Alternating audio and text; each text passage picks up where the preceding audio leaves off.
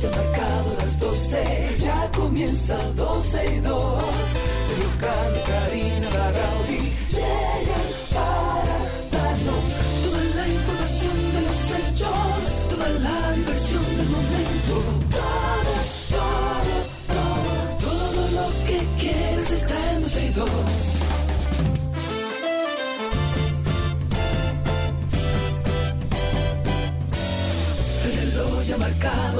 12, ya comienza 12 y 2.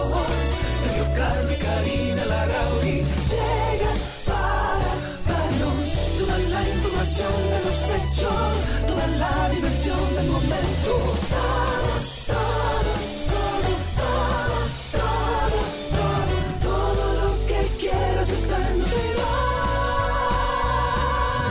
Saludos amigos, bienvenidos a 12 y 2. De este lado les saluda Sergio Carlo. Karina Larrauri no está con nosotros en el día de hoy.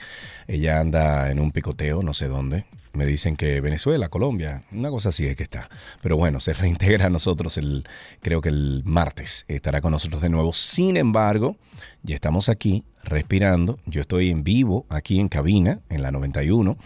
Eh, vine tempranito de Punta Cana esta mañana y aquí estoy con ustedes. O sea que si ustedes oyen que yo meto la pata es porque me falta un poquito de, de fogueo aquí todavía en la cabina. Pero estamos aquí, es lo importante. Y tenemos muchas cosas de qué hablar. Por ejemplo, tenemos que seguir, lamentablemente, hablando del fenómeno mantequilla que ha acaparado los medios de comunicación, redes sociales aquí en República Dominicana, porque ahora circula un video en, en, redes donde un hombre que se identifica como primo de Wilkin Peguero, alias Mantequilla, asegura que conoce la fórmula secreta que defiende Peguero para duplicar el dinero de los inversionistas. Y que por cierto, ustedes se toparon en redes sociales con el video de Mantequilla llegando a la DGII y como los empleados le pedían fotos y todo. Ay, RD, no puedo decir más. Bueno, lo que lo de este paisito yo creo que no está escrito, pero bueno, a su salida de la DGII, de la Dirección General de Impuestos Internos, dijo que el motivo de la visita fue un llamado que recibió de que la institución quiere ver cómo están operando de manera legítima para así tra transparentar los impuestos y agregó que se sintió muy agradecido de que fue recibido con mucho agrado, además de que supuestamente respondió todas las preguntas y que están trabajando en conjunto con la Dirección de Impuestos Internos para transparentar todo. Ojalá uno no le puede desear eh, mal a nadie. Y si este señor Wilkin Peguero tiene todas sus cuestiones y papeles y, y, bueno, está todo transparente o está todo funcionando perfectamente bien, por ese lado uno tiene que aplaudirlo. Ojalá y sea así, ¿verdad? Pero eh, lo que sí se sabe es que de la forma en que está operando del otro lado eh, no es muy claro eh, y todos, todo indica que es un, un, un, un, ¿cómo se llama esto? Un negocio Ponzi, un eh, una trama Ponzi o piramidal lo que está utilizando. Pero bueno, eh, pasemos a otro tipo de engaño que viene acompañado de unos tweets de nuestro amigo Uriel Suriel del briefing y dice, abro hilo de este modelo de posible estafa que me encontré en Facebook Market. Veo esta publicación de una Prado a un precio de esos en que las compañías venden sus flotillas en subasta la guagua rotulada, luego me fijé que era Photoshop, con Cervecería Nacional Dominicana. Si llamas a ese número que te pasa por ahí, o sea, en el Facebook Market, te sale incluso una grabación de gracias por llamar a Cervecería Nacional Dominicana. Es una, como dice Uriel Suriel, es una vaina bien hecha. Pero le escribí por WhatsApp a ver hasta dónde llegaba todo esto te mandan un documento informativo que parece oficial, la conversación sigue de esta manera. Dice, te ponen rápido diciéndote que los cupos están llenos para visitar el lote de vehículos, pero que puedes hacer un depósito para hacer la compra sin tener que ir. Cuando tú das los datos, te mandan incluso un documento de pago con los sellos y firmas. Los correos no son los que están usando cervecería, que son cualquier, o sea, dice Uriel, cualquier cosa arroba ab-inbev.com. Eso no son, dice Uriel. Entonces, él sigue con el hilo y dice, el pago es a un representante legal de cervecería. El supuesto pago debe hacerse a la cuenta de arroba banreservasrd a nombre de María Isabel Rijo, cuestión que debería investigar de una vez eh, arroba policía RD o la Procuraduría RD. Ya todo huele a podrido, pero sigo jugando a ver hasta dónde llegamos. Esto dice Uriel. La guagua no se puede recoger el mismo día. Y el hombre me dice que no, eh, me dice que no entiende eh, que me va a llamar. O sea, que, que, él, que uno se tiene que tomar la cosa con su avena y que él va a llamar. Entonces, em, nada, ustedes pueden ir al, al, Twitter de Uriel Suriel. Recuerden que pertenece al equipo de El Briefing. Y ahí ustedes pueden buscar los tweets con audio y todo que subió Uriel.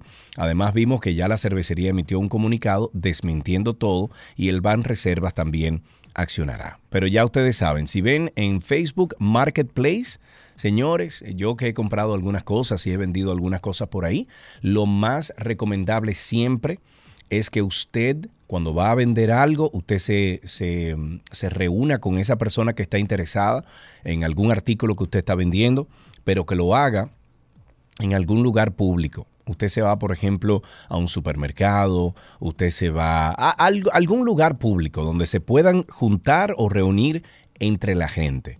Y si usted va a comprar un artículo, nunca, bajo ninguna circunstancia, usted le tiene que depositar a una persona sin antes usted ver y comprobar que el artículo que tiene ahí en Facebook Market es exactamente lo que usted está comprando.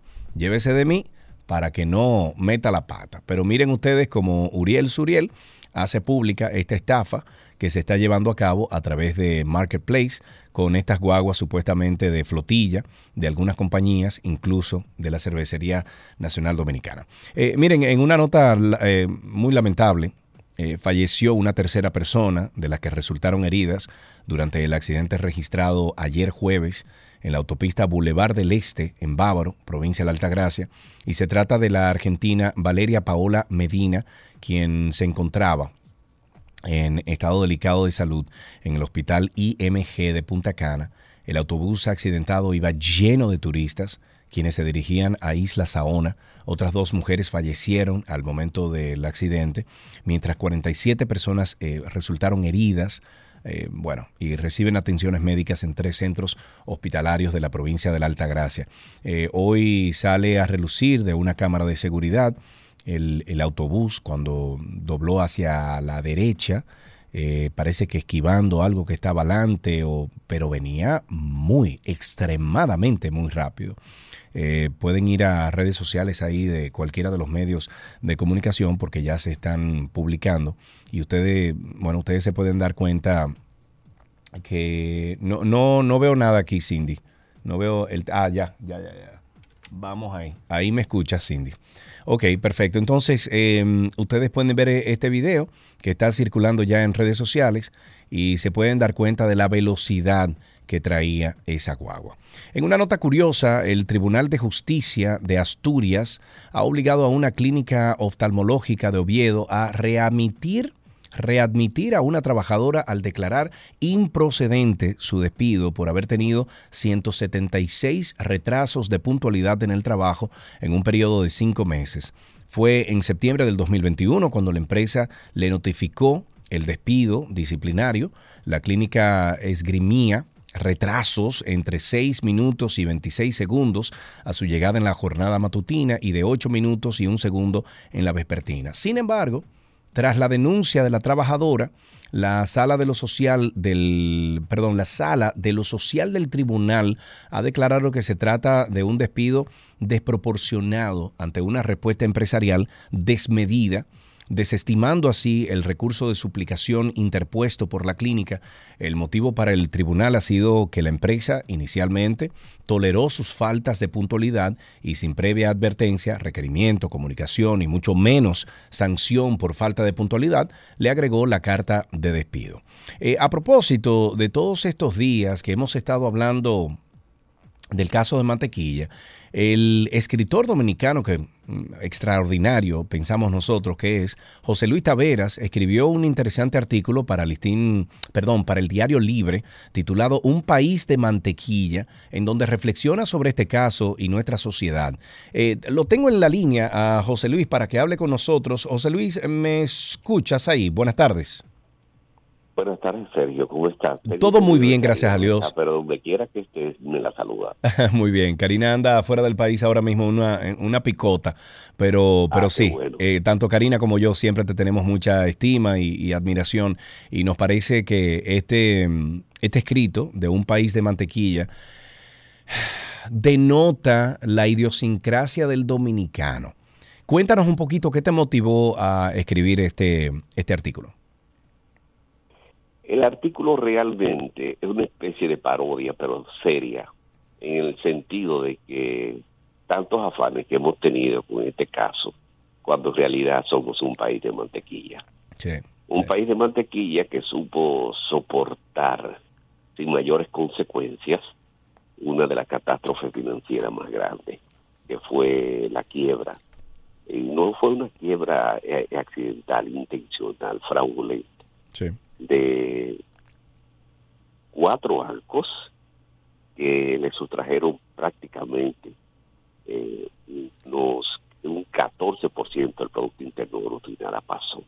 Una quiebra que redujo la clase media de un 28 a un 17% y que aumentó la pobreza de un 27 a un prácticamente 50% de la población. Esto, eh, recordemos que esto fue a principios de los años 2000, ¿correcto?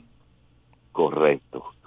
Entonces, eh, en el artículo yo también establezco que lamentablemente en la sociedad dominicana tenemos un sistema socioeconómico que no compensa ni retribuye los esfuerzos que hace individualmente el ciudadano de hoy para poder realizarse en él los americanos, y de eso tú conoces, hablan del American Dream. Nosotros no hemos podido construir un sueño dominicano porque lamentablemente no hay manera de escalar socialmente ni de tener movilidad social en una en una sociedad tan concentrada, tan excluyente eh, como la nuestra. Eh, en el artículo destaco que el concepto de movilidad social eh, está muy distante de la gran mayoría de la República Dominicana, con decir que el Foro Económico Mundial en el año 1920 realizó su, su más reciente índice en el cual nosotros no aparecemos ni siquiera como país. Y a Dinamarca, que es el primer país del mundo en movilidad social, un pobre de Dinamarca para tener ingresos de clase media le tomaría 12 generaciones. A un americano le tomaría 5. A un brasileño le tomaría 9. Y a un dominicano pudiese estar en el rango del Perú, que está entre 10 y 11 generaciones, para legítimamente escalar la posición de pobre a clase media. O sea, tú, tú estás hablando tú, estás hablando legítimamente para que la gente entienda esto es, o sea, usted ir a la universidad, usted estudiar, usted comenzar desde abajo una compañía, etcétera. O sea, nos tomaría 11 o 12 generaciones de ese mismo proceso para llegar a tener algo que se parezca Ingresos de clase media. Wow. Impresionante. ¿Tú sabes qué? ¿Qué pasa? Ajá, dime. Entonces, en este escenario, en este contexto, Sergio, el pobre, ¿qué le queda? Adiós, la loto. Claro. Le queda mantequilla. Sí. le queda. Y oye, por más esfuerzo que hagan en la estructura física de esos inversores, entre comillas, dominicanos, no hay otra, no hay otra salida que seguir invirtiendo. Podrán hacer lo que sea. Claro. Que ahorita se, se caiga el, el esquema y que van de siempre acudir al Estado para que el Estado venga y, y venga en su auxilio. Que es lo que preventivamente las autoridades están haciendo. como cuidándose en salud. Cuando se lo advertimos, se lo claro, advertimos. Claro. Digo, porque, porque lo, lo, que entendemos es, eh, José Luis, de que actualmente la ley dominicana no lo condena, pero tampoco lo estipula. O sea que es un limbo legal. Bueno, realmente al tratarse de operaciones que no están tipificadas como financieras, no están reguladas. Exacto. La gente lo hace a riesgo personal y lamentablemente las autoridades están haciendo inclusive más de lo que debieran eh, con esta con este cerco digamos preventivo. Pero en definitiva eso es eh, responsabilidad en principio de cada quien. Sí.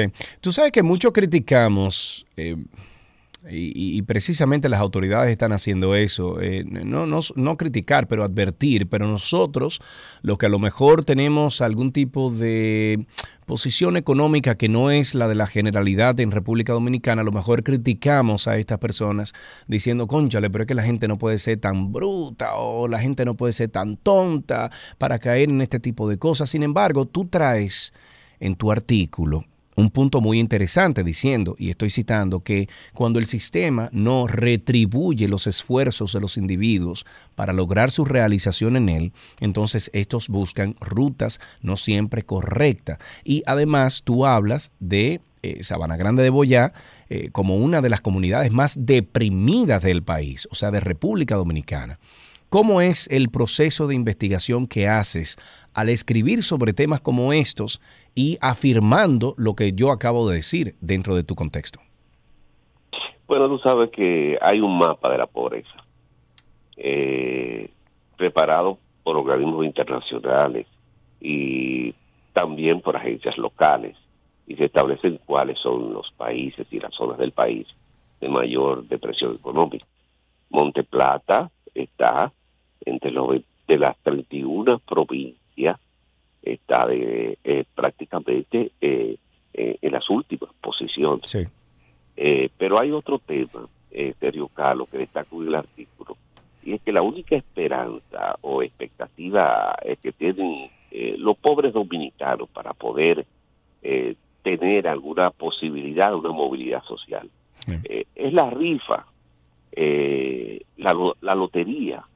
Señores, este es uno de los pocos países del mundo que tiene seis sorteos diarios que son administrados por igual cantidad de concesionarias que mueve entre 300 y 400 millones de pesos diarios y que hay 100, cerca de 71 mil bancas registradas oficialmente y más de 100 mil admitidos por el propio presidente de FENA Banca, que hay cerca de 100 mil bancas eh, no registradas, o sea, clandestinas o ilegales.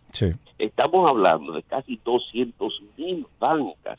Aquí se está moviendo un flujo de capital extraordinario diariamente. Sí, pero José Luis, lo que pasa es que eso no va a acabar aquí porque recuerda que la mayoría de esas bancas, eh, los que operan o los dueños que operan, los inversionistas que, que, que meten su dinero ahí, son los mismos legisladores, entonces, ¿a dónde vamos con eso? No vamos para ningún sitio. Eso no se va, eso, eso no se va a regular de la forma en que quisiéramos todos. Ahora, yo lo que sí te puedo decir es que del tipo de personas que estamos hablando y criticando que eh, a lo mejor eh, eh, se apoya o, busca este tipo de negocio turbio o mágico, ese mismo tipo de persona diariamente juega su 20 pesos sus 15 pesos, sus 30 pesos en un palé, una cuestión, todos los días.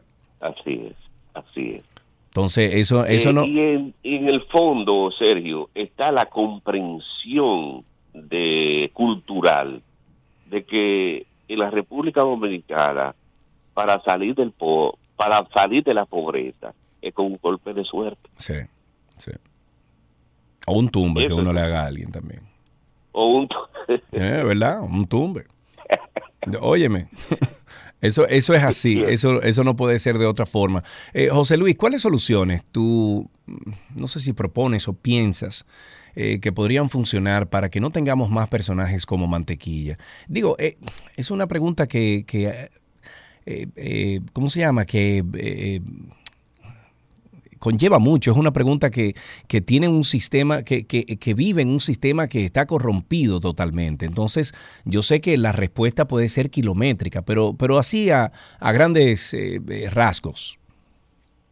Bueno, soluciones sistémicas no existen, porque la realidad de la que te describí eh, tiene que mejorar la sociedad como conjunto, tiene que el país avanzar más en desarrollo que en progreso, que son dos conceptos distintos.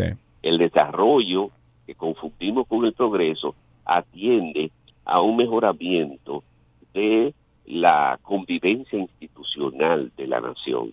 El progreso es simplemente crecimiento material y a eso estamos a mucha distancia. Hmm. Ahora, desde el punto de vista posible, creo que lo de mantequilla ha sido una alerta para que eh, la regulación y la supervisión financiera pueda ir también a extender el dominio de su control y de su supervisión en otras actividades.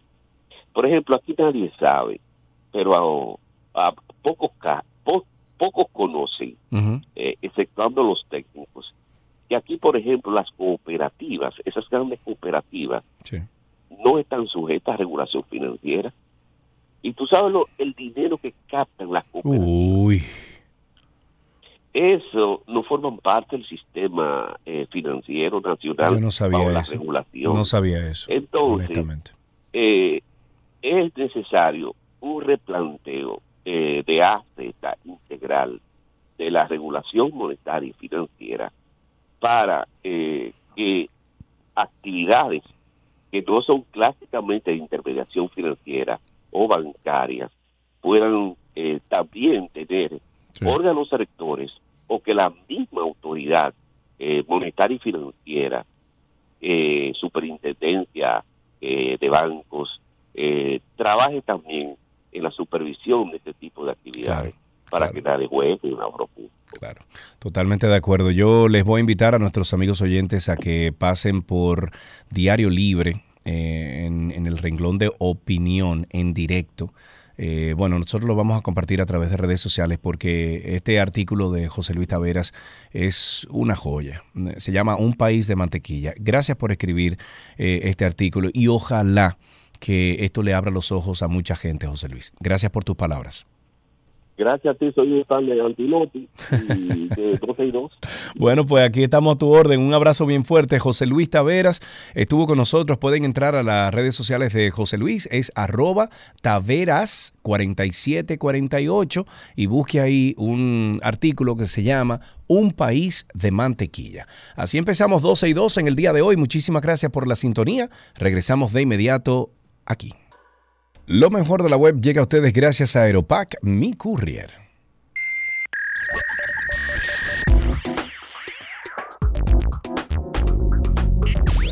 Ya estamos en lo mejor de la web aquí en 12 y 2 y nos vamos de inmediato.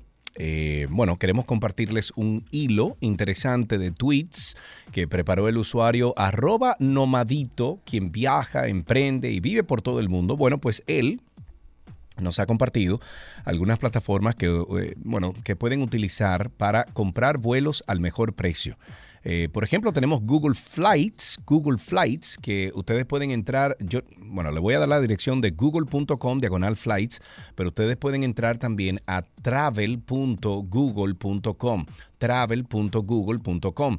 Eh, él dice ahí que suele encontrar las mejores comparativas en esta plataforma del gigante tecnológico, muy sencilla de usar e intuitiva. Se llama google.com diagonal flights. También está una plataforma que se llama Momondo. Momondo.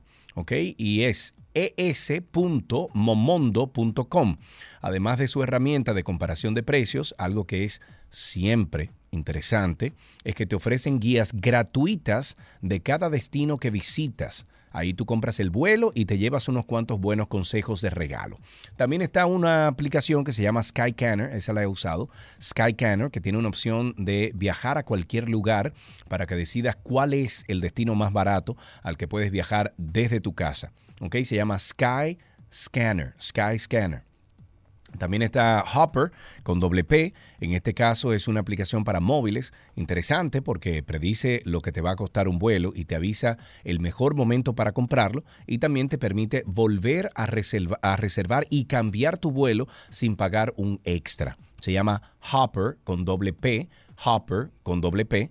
Em, ustedes lo pueden utilizar. Y, por supuesto, gracias Cindy, recuerden ustedes que hay una aplicación que se llama Laytrip, laytrip.com, que yo he carareado muchísimo durante un año y medio más o menos. Laytrip.com, eh, bueno, como ustedes pueden saber, ustedes pueden reservar sus vacaciones de forma asequible con un plan de pago, no es un préstamo. En lugar de tomar un préstamo, por ejemplo, de un banco, usted puede pagar su viaje a plazos. Ahí en Laytrip no realizan verificaciones de antecedentes de, por ejemplo, crediticios, ni toman tampoco tasas de interés en sus planes, ni mucho menos. Eh, además, sus precios son comparables con otras agencias de viajes en, línea conocidas, por ejemplo, el mismo Hopper, eh, se compara a Priceline, se compara a Kayak, etcétera, etcétera, etcétera. Ustedes pueden entrar a laytrip.com y si ustedes quieren saber más sobre Laytrip, pueden entrar a mi Instagram en arroba Sergio Carlos en Instagram y los primeros videos ahí habla de Laytrip. O sea que ya tienen ahí ustedes. Google Flights, google.com, diagonal flights, está Momondo, que es es.momondo.com, está Skyscanner, Skyscanner, perdón, Skyscanner, Hopper, con doble P, hopper.com y también Laytrip, se escribe L-A-Y, trip, o sea, trip.com, y ahí ustedes pueden tener eh, estas herramientas para siempre buscar el mejor precio y viajar. Es delicioso conocer el mundo. Hasta aquí lo mejor de la web en 12 y 2.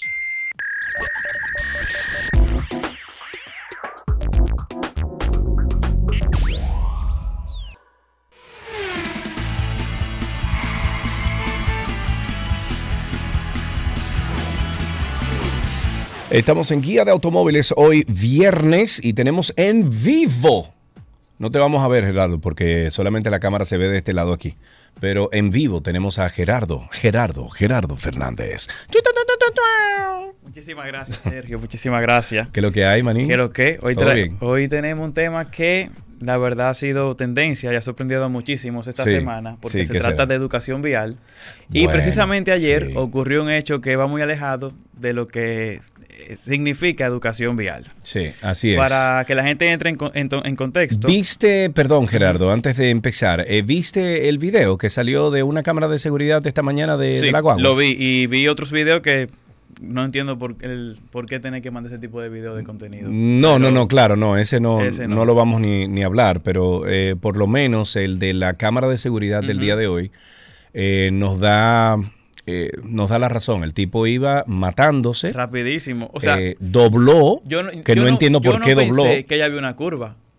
Si él, si él no dobla, yo no sabía que había una curva por el video. Y cuando yo veo que él va con esa velocidad, yo digo, bueno, quizá en otro tramo más para adelante presentan cuando él dobla. No, Pero precisamente en ese punto era que él iba a doblar. Sí. Eh, yo estuve conversando, bueno, yo vivo a cinco minutos de ahí de donde ocurrió el, el desastre y estaba hablando con una persona que, que trabaja en una de las tiendas que estaba ahí y me dice, loco, ese tigre venía de allá atrás cortando papelito, le pasó una patana, o sea, ese tigre era destinado a eso que iba.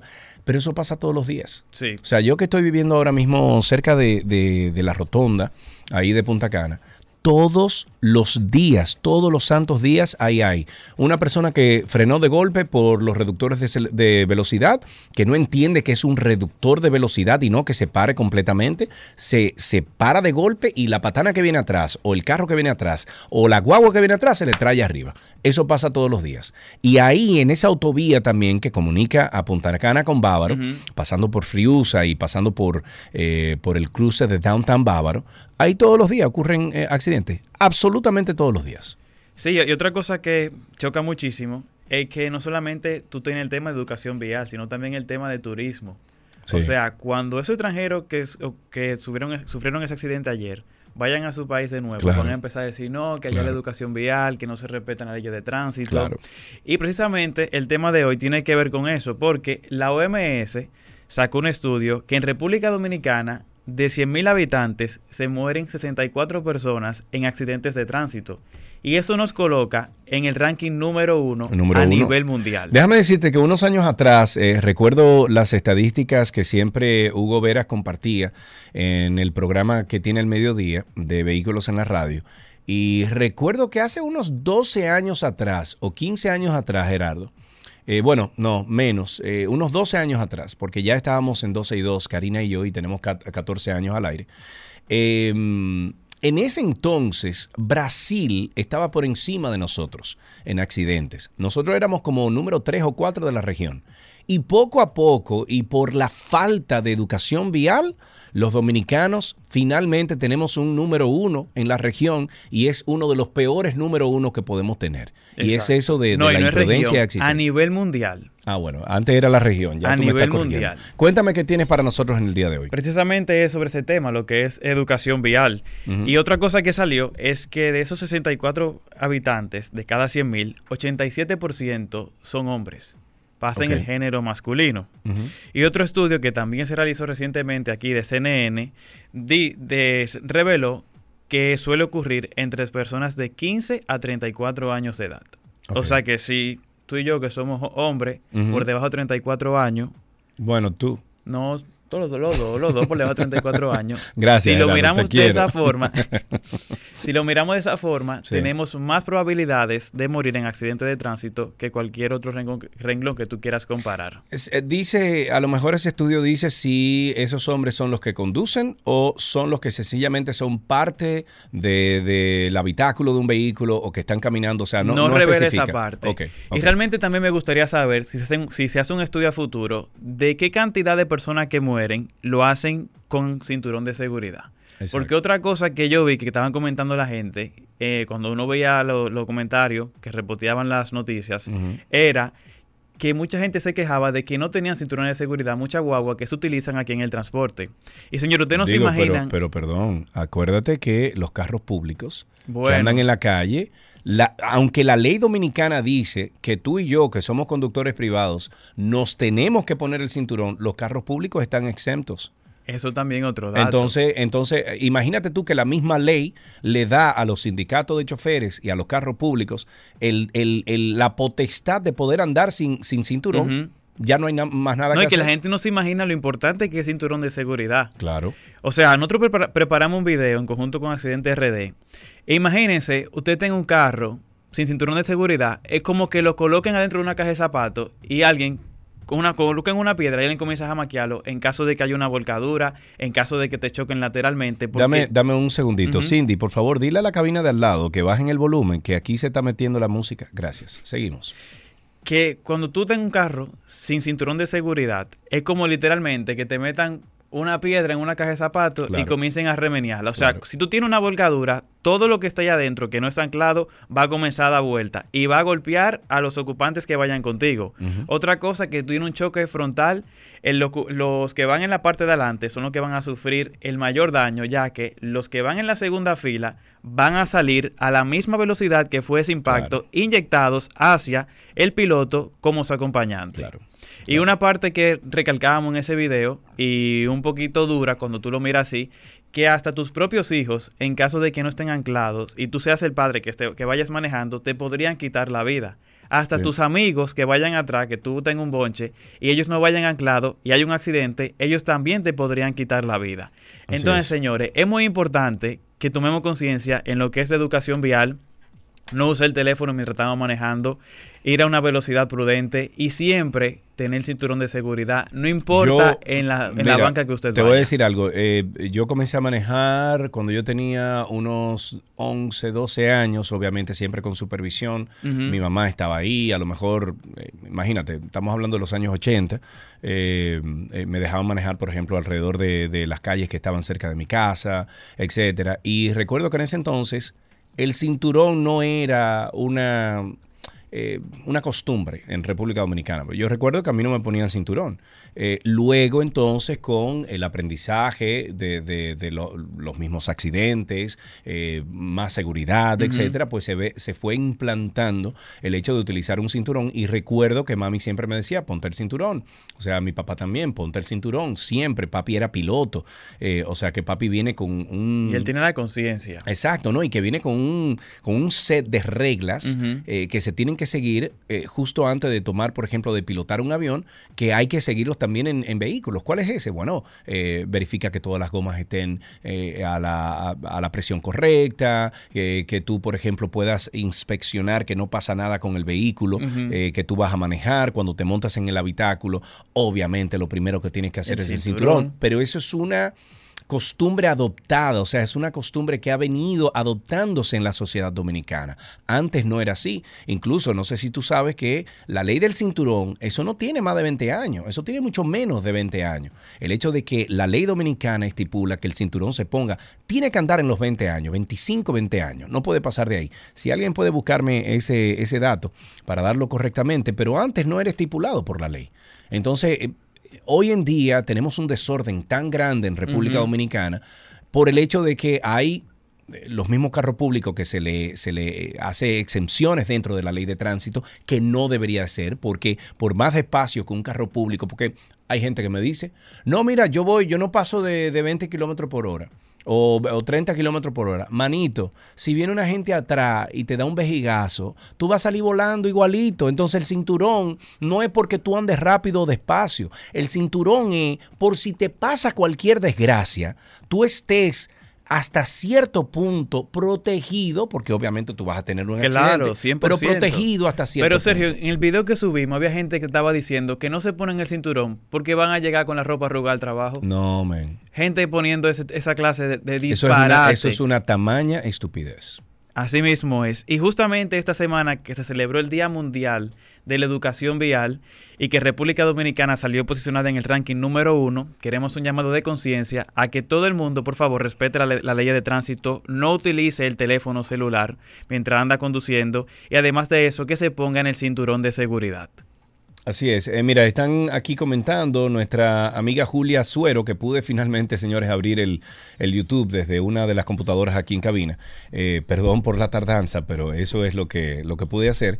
Eh, dice, en esa carretera de Punta Cana, Bávaro, Verón, los autobuses de turistas andan a exceso de velocidad. Eso da miedo ver cómo ellos andan.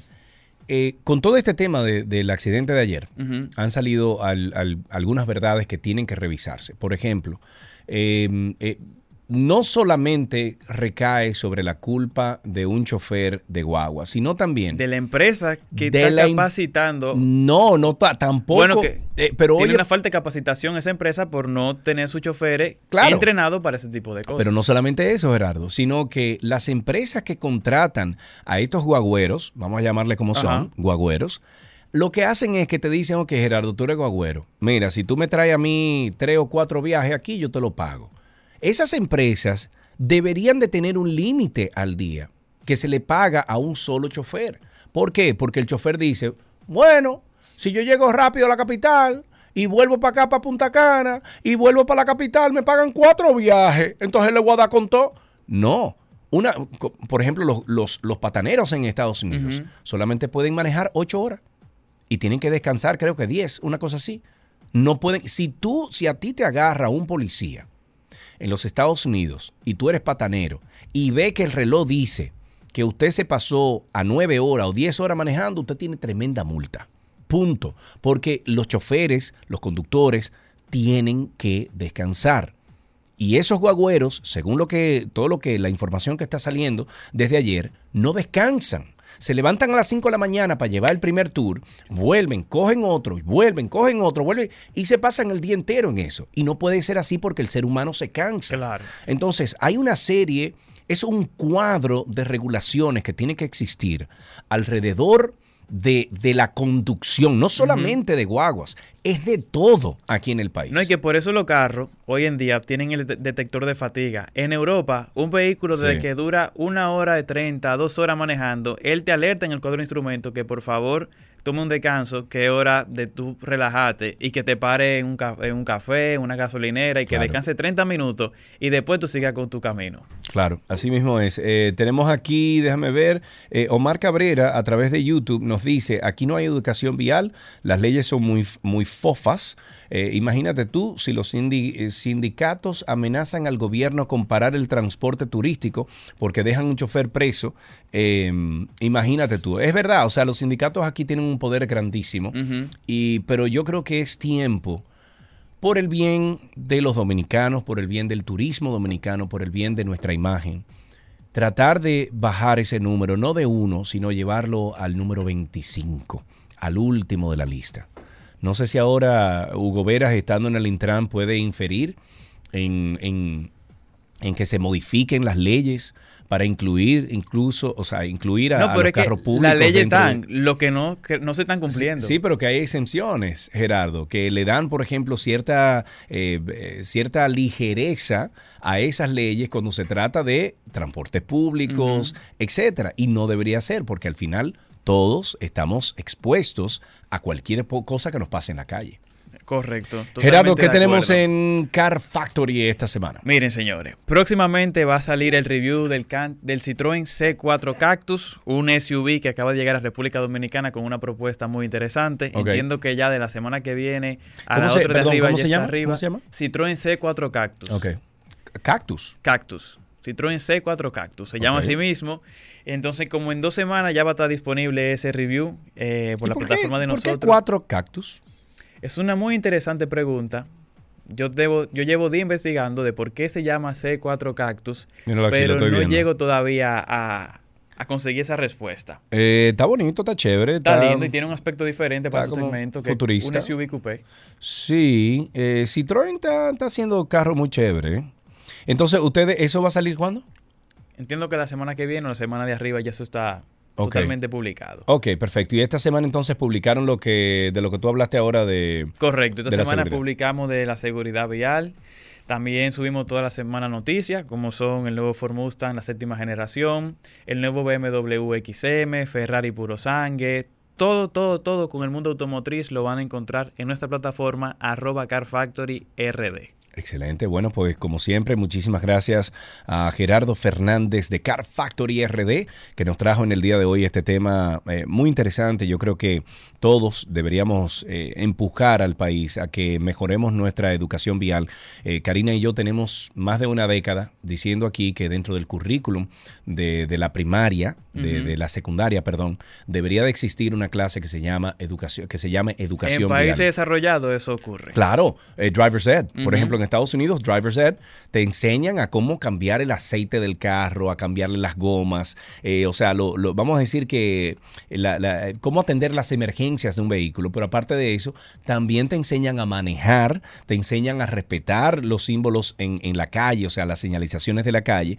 Aquí no existe eso. Y nosotros tenemos más de 10 años, Karina y yo, cacareando aquí, y que aquellos que tienen más de 10 años escuchándonos saben que estamos diciendo la verdad es que en el currículum de la secundaria, léase tercero y cuarto de bachillerato, que ahora se llama de que onceavo y doceavo. Onceavo, doceavo. Sí, el otro día yo fui a un colegio para una actividad. Ajá. No, que ellos están en onceavo, digo yo.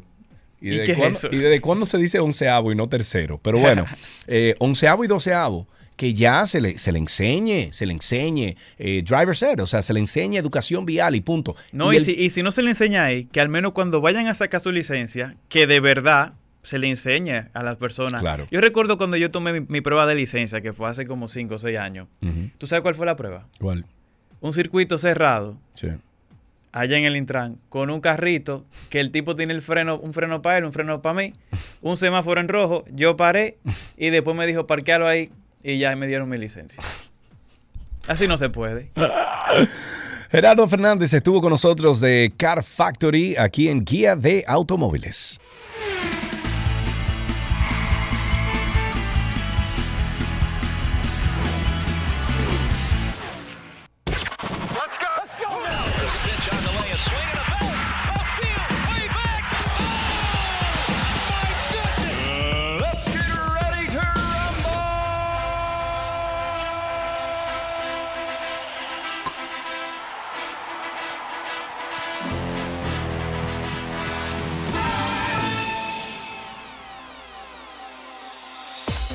Estamos en Deportes aquí en 12 y 2 y en el día de hoy tenemos a nuestro querido comentarista deportivo Eduard Tavares, quien nos dará las últimas actualizaciones del mundo deportivo. Eduard, muchísimas gracias por estar con nosotros, amigo. Saludos, Sergio. Saludos a los amigos de 12 y 2. ¿Cuántos días, Sergio Carlos? ¿Cómo está todo? Todo bajo control. Hoy estoy en vivo aquí en la cabina y me siento un poco extraño porque tú sabes que después de tantos años fuera de cabina, pues uno se siente, pero nada, estoy aquí. Eso es lo que hay. Cuéntanos. Tú eres duro en cualquier terreno, así que dale para Saludos a todos. Gracias. Cuéntanos. Mira, mucho deporte, qué bueno que hicimos el contacto en el día de hoy porque hay informaciones de grandes ligas, comienza hoy el playoff, hoy también tenemos informaciones de la pelota dominicana. Estamos a de ocho días, Sergio, para que comience el torneo. Ay, ay, ay, ay, ay, ay, ay. pronto, pronto vamos a escuchar a nuestro amigo Ernesto Jerez. Eh, ¿Cómo es? Eh, no, no, no, no, no, díganle que no es esa pelota. Así, ya hace falta, ya hace falta, pero sí. que Ernesto Jerez eh, más se destaca más en Grandes Ligas que todavía estamos en, en, postemporada. No, yo sé, pero acuérdate que Ernesto de vez en cuando se da una pasadita por aquí, lo suben ahí a, comentar algo y él se le, tira su ah. cosita. Aguilucho mil por mil y ah, pero, como tú. Pero mi hermano, eh, imagínate tú, nosotros somos de Santiago. Ernesto vivía en la calle Puerto Rico y yo vivía en la calle Ponce. Y esas calles ah. quedan, eh, bueno, son paralelas ambas. Exacto, exacto. No, un buen dominicano no ha puesto en alto. Además, una gran persona. Yo sé que tú lo, has tratado. Claro. Lo he saludado en varias ocasiones. Claro que eh, sí. En esto es uno de los comentaristas de la, de la persona, así como tú, que nos están poniendo. Ey, ey, gracias. Gracias. Del otro lado del río. Cuéntanos. hay, que, hay que meter ahí a Enriquito Rojas también. Claro. Sí, mira, Comienza hoy la, la, ya la segunda etapa de la MLB, estamos hablando de postemporada. Y en este momento hay un partido en el aire que es el de Tampa contra los indios de Cleveland. Ahí hay varios dominicanos en acción. Más adelante, ya a las 2 de la tarde, comienza el de los Phillies contra San Luis y Pujols. Pujols. La gente está vuelta loca en la calle porque si ahora el hombre conecta cinco más, ¿cuánto se le suman? No, eso no tiene nada que ver, eso es postemporada. Ya los números de él concluyeron en la campaña regular, esto es playoff los números se le suman, sí, pero a sus números de play de playoff, no de temporada regular, entonces ahí veremos el encuentro entre Filadelfia y los Cardenales, que ya comenzó, bueno, que está ya cerca de comenzar el partido, a las 2 y 7 de la tarde. El otro encuentro es el de Seattle contra Toronto, allí en Canadá, a las 4 de la tarde. Ahí veremos al dominicano Luis Castillo lanzando por el equipo de Seattle. Y el último, San Diego, con muchos dominicanos ahí, como Machado, Juan Soto, frente a los Mex, que también tienen dominicanos, eso es a las 8 y 7 de la noche. O sea, que inmediatamente cuatro partidos comenzando la postemporada. Recuerden que se fueron 18 para la casa. Hay 12 que están en la postemporada, tres ganando los comodines en este caso y tres ganando las divisiones. Los Yankees, esta gente juegan ya durante el fin de semana. Pero anoche estuvimos, Sergio, en una dedicatoria especial, yo sé que tú también la has resaltado, y es la dedicatoria del torneo de béisbol de invierno que será que comienza el próximo, el, sábado que viene, o sea, de mañana en ocho, como decimos en el campo, allí en el Cibao. Entonces, se le hizo la dedicatoria oficial a don Tomás Troncoso Cuesta, que tú de una u otra manera ha influido en algo don Tomás Troncoso, porque yo siempre digo que don Tomás no es un símbolo mm, y un hombre influyente en la comunicación deportiva, sino en la comunicación en sentido general. Claro, claro, lo es. Don Tomás Sí, sí, don Tomás, un hombre de 70 años, que duró más de 70 años en la en la crónica, falleció cerca de hace cerca de un año, ya pronto cumple un año, un mes, y ayer la Liga de Béisbol oficialmente, porque ya lo habíamos anunciado, decidió dedicar el torneo a, a don Tomás, y cuánta gloria le dio a, la crónica deportiva, y eh, tuvo su familia, tuvo su familia recibiendo el reconocimiento, la dedicatoria oficial, un acto lindísimo que se llevó a cabo en un hotel de la capital eh, dominicana por la Liga de Béisbol, felicitar a la Liga por ese tan lindo homenaje que se le hizo inicialmente con ese recuento de lo que ha sido toda su carrera y lógicamente la familia muy emotiva cuando le pusieron ese video que fue preparado por la por la, el departamento de prensa de Lidón. Así que definitivamente, yo que tuve el placer, Sergio, discúlpame, de trabajar con don Tomás, de narrar un juego de béisbol, imagínense usted yo comenzando, del lado derecho tenía Tomás Troncoso y del lado izquierdo a Rubén Comarzami y este muchachito en el medio. Hmm. Para mí fue muy emotivo. Qué, qué, chévere. Eso, eso entiendo que va a estar contigo por el resto de tu vida, porque eso es, eh, eso es memorable. Cosas así son memorables. definitivamente. Las reinas estarán jugando hoy frente a Alemania en la segunda ronda del Mundial de Voleibol que se lleva a cabo. Este Eso no empieza ahora, Eduard. ¿Eso empieza ahora a la una o no? Ya, ya, estamos, ya estamos en el aire, ya estamos metidos ahí. Vamos a desearle suerte. Claro. Porque en el primer compromiso el equipo dominicano cayó ante Estados Unidos en la primera ronda de este evento. Terminamos con 3 y 2 y lo que queremos es que sigan avanzando. Ah, pero yo siempre digo algo, lo dije aquí en 12 y 12 hace unos días, de que las reinas no cogen corte a nadie. No, no. Ahí no hay cuco. Para que sepa, para que sepa. A mí me encanta ese, ese grupo de mujeres ahí que, bueno, le tienen una pasión por ese deporte y, por su y, resaltan tanto la dominicanidad. A mí me encanta verlas jugar. Eh, Edward, ¿se nos queda alguna cosita? Sí, bueno, eh, solamente agregar a esta parte, tú puedes decir a boca llena eh, que las reinas son la mejor selección deportiva de la historia de la República Dominicana. Ya en unos días comienza también la NBA, Sergio.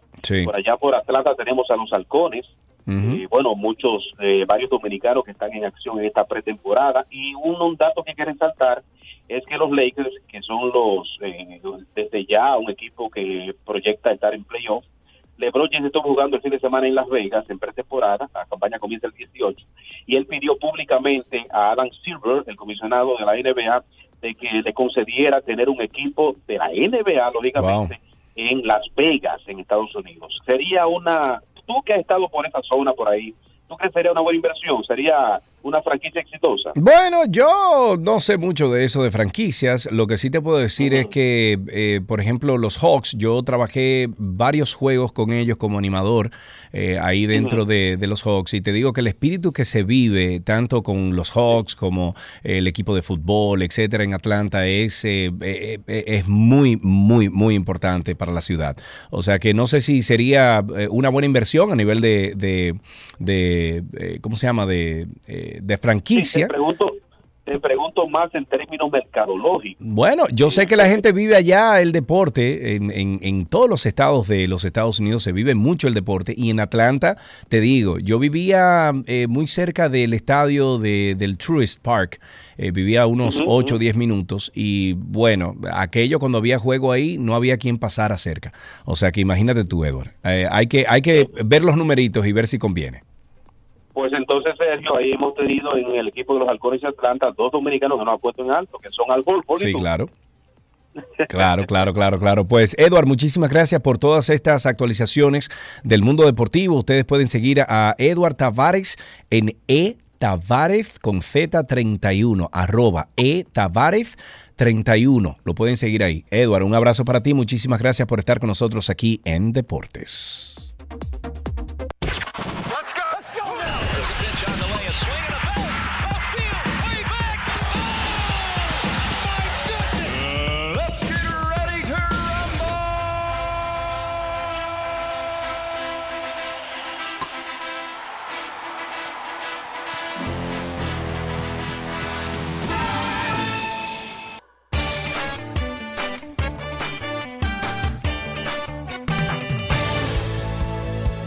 Estamos en nuestro segmento de la canción positiva para animar a todo el que necesite un poquito de energía. Hoy les tenemos una versión de una canción súper mega, súper, súper positiva.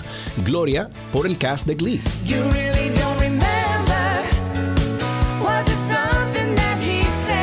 Esta canción es pop, escrita y compuesta en el 1979, originalmente en italiano por Umberto Tosi y Giancarlo Brigazzi. La versión en inglés, interpretada por la estadounidense Laura Branigan, se convirtió en un éxito internacional en el 1982. Varios años después, en el 2012, la reconocida cantante mexicana Gloria Trevi realizó una versión en español de esta canción para su álbum homónimo del mismo nombre, Gloria, reviviendo así la vigencia, vamos a decir, de este clásico y haciéndolo un éxito esta vez en el mercado de habla hispana, liderando las listas musicales de Billboard y varios países latinoamericanos bajo la voz de la cantante de pop latino. Hoy hace su entrada la fabulosa versión del cast de Glee para esta electrizante canción Gloria que hoy nos da todas las vibras positivas que necesitamos.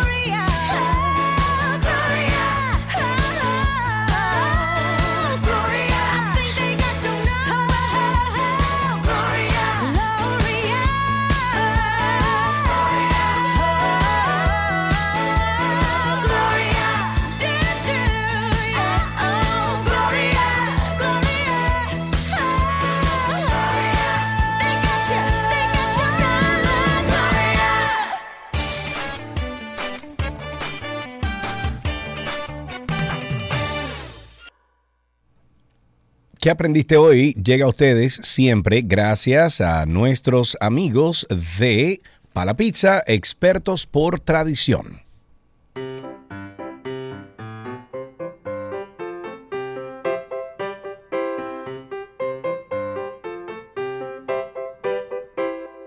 Suena siempre la cancioncita que le dice a nuestros niños que llamen porque estamos esperando sus llamadas. Creo que ya tenemos a... ¿Por dónde voy a ver el nombre? Déjame ver.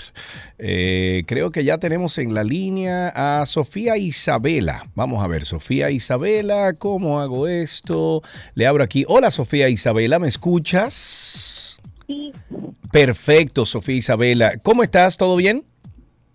Sí, muy bien. Muy bien, qué bueno. ¿De dónde hablas? ¿De la capital? ¿De Santo Domingo? Sí. Ah, ok, perfecto. Entonces, Sofía Isabela, ¿qué edad tú tienes? Tengo 10 años. 10 años. ¿Y fuiste al colegio esta mañana? Sí. Sí, ¿y qué hiciste en el colegio?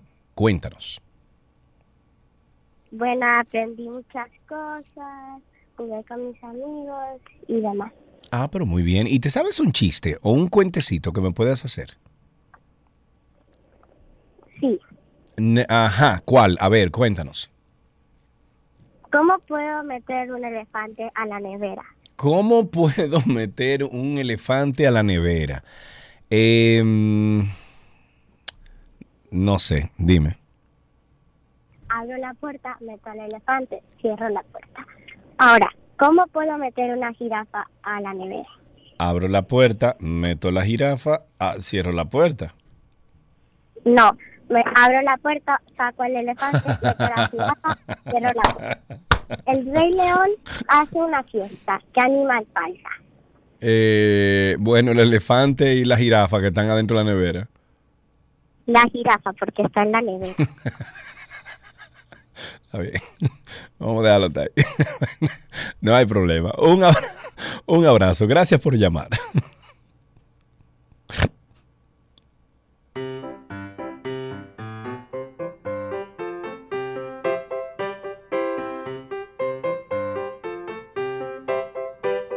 Tránsito y Circo les llega a ustedes gracias a Marión Autos, tu inversión segura en manos expertas.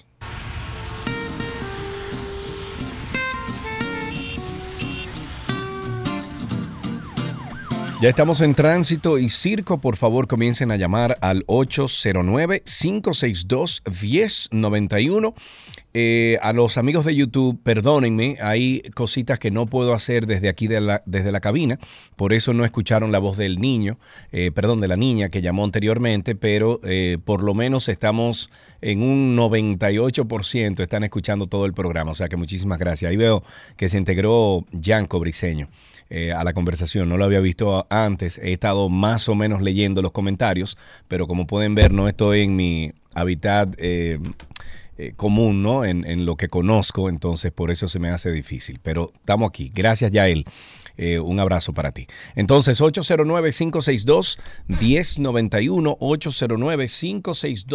809-562-1091 y también tenemos el 1-809-200-1091. Eh, tengo aquí una llamada. Vamos a ver a quién tenemos en la línea. Buenas tardes. Saludos. Buenas tardes. hermano, ¿quién nos habla?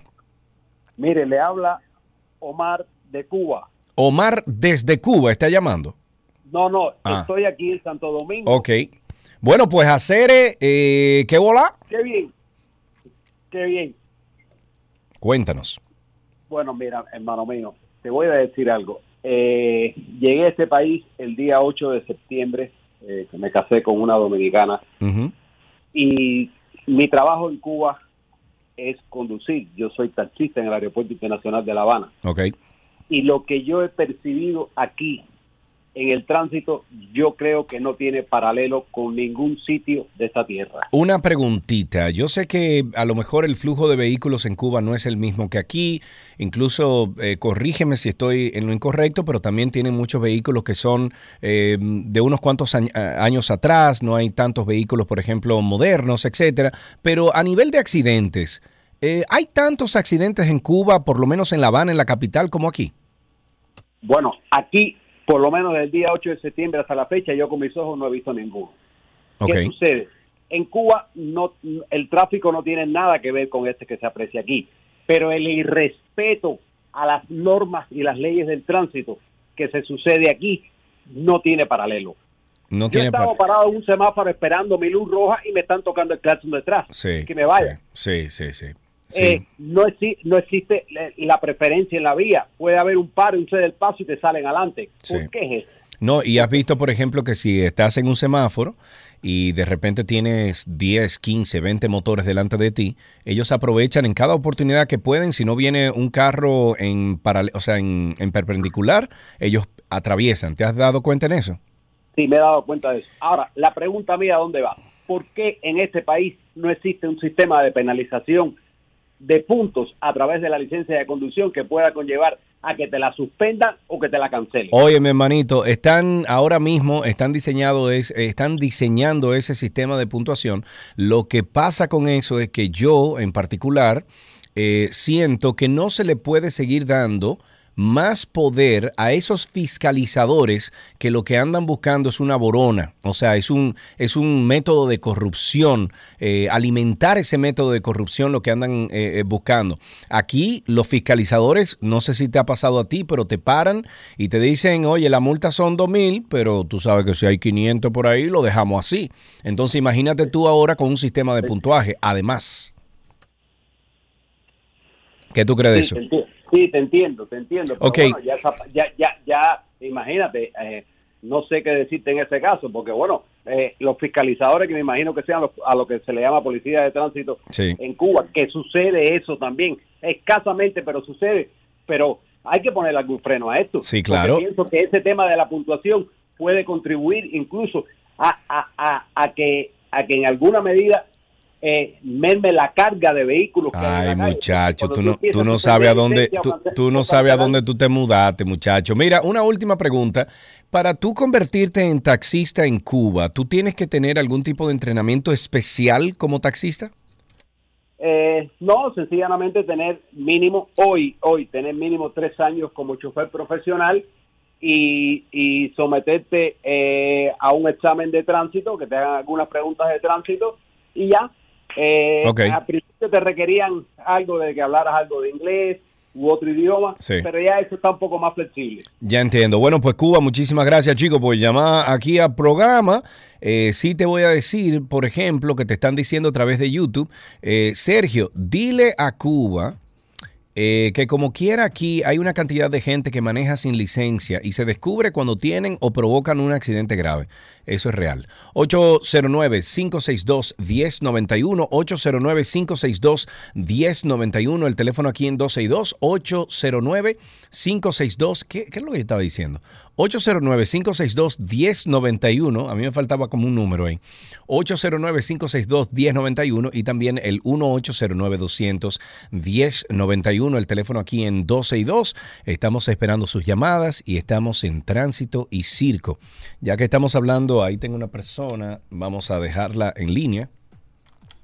La dejamos en línea. Eh, tengo una persona ahí. Mientras tanto, espérame un momentito, por favor. Eh, la Oficina para el Reordenamiento del Transporte, OPRED, informó la suspensión parcial en el servicio del metro para el próximo domingo 9 de octubre. Le hace este domingo debido a, a trabajos de ampliación de la capacidad de la línea 1. Por tal motivo, las operaciones se suspenden de 6 de la mañana a 10 de la noche. ¿Ok? O sea que este, este domingo el metro en la línea 1 no va a funcionar de 6 de la mañana a 10 de la noche. Tome nota, por favor. Ahí tenemos una persona en línea. Buenas tardes, saludos. Buenas. Adelante, ¿quién me habla? ¡Ey, estrellita, cuéntame! Óyeme, no te cojas de susto si tú ves que una gente choca a otro y no lo supervisan porque aquí no te pasan revista. Que te, te pasan revista, ¿cómo así? No, no te pasan, no te pasan. Ah, no, no, no, no. Hay que supervisarte el carro. Préndame la luz de adelante. Claro, La de atrás. claro. Fregue los frenos, a ver si prenden la, la roja. Claro. Eh, Ah, eh, me- enséñame tu botiquín. y tú no lo enseñas. espérate, ¿qué lo espérate, espérate. ¿Y, y tú crees que la gente va a tener un botiquín? Eso soy yo, que soy loco. En otros países te solicitan eso. en otros países, pero aquí, imagínate tu estrellita. Aquí no, déjame ver cómo yo cojo esta llamada. Ahí, ahora sí. A ver a quién tenemos en la línea. Buenas tardes, saludos. Ah, no, esa llamada cayó. Tenemos esta aquí. Buenas tardes, saludos. Buenas tardes. Adelante, ¿quién me habla? Gabriel de Santiago. Gabriel de Santiago, cuéntame. Oye, el tema que yo he podido eh, llegar a una conclusión con esto del tránsito y las cosas, aquí los gobiernos no quieren tomar medidas drásticas porque todo lo convierte en algo político, tú sabes.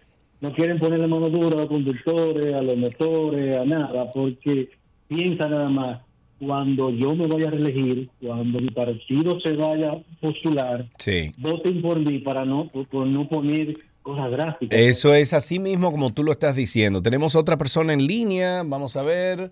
Aquí está. Buenas tardes, saludos. Buenas. Adelante, ¿quién me habla? Miguel. Miguel, cuéntanos. Gracias por tu llamada.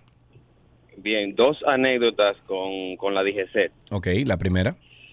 Eh, un eh, accidente con un motorista.